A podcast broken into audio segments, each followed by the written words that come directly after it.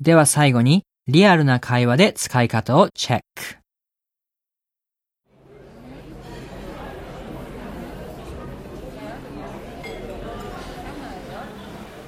Hi, Ellen. Guess what? What?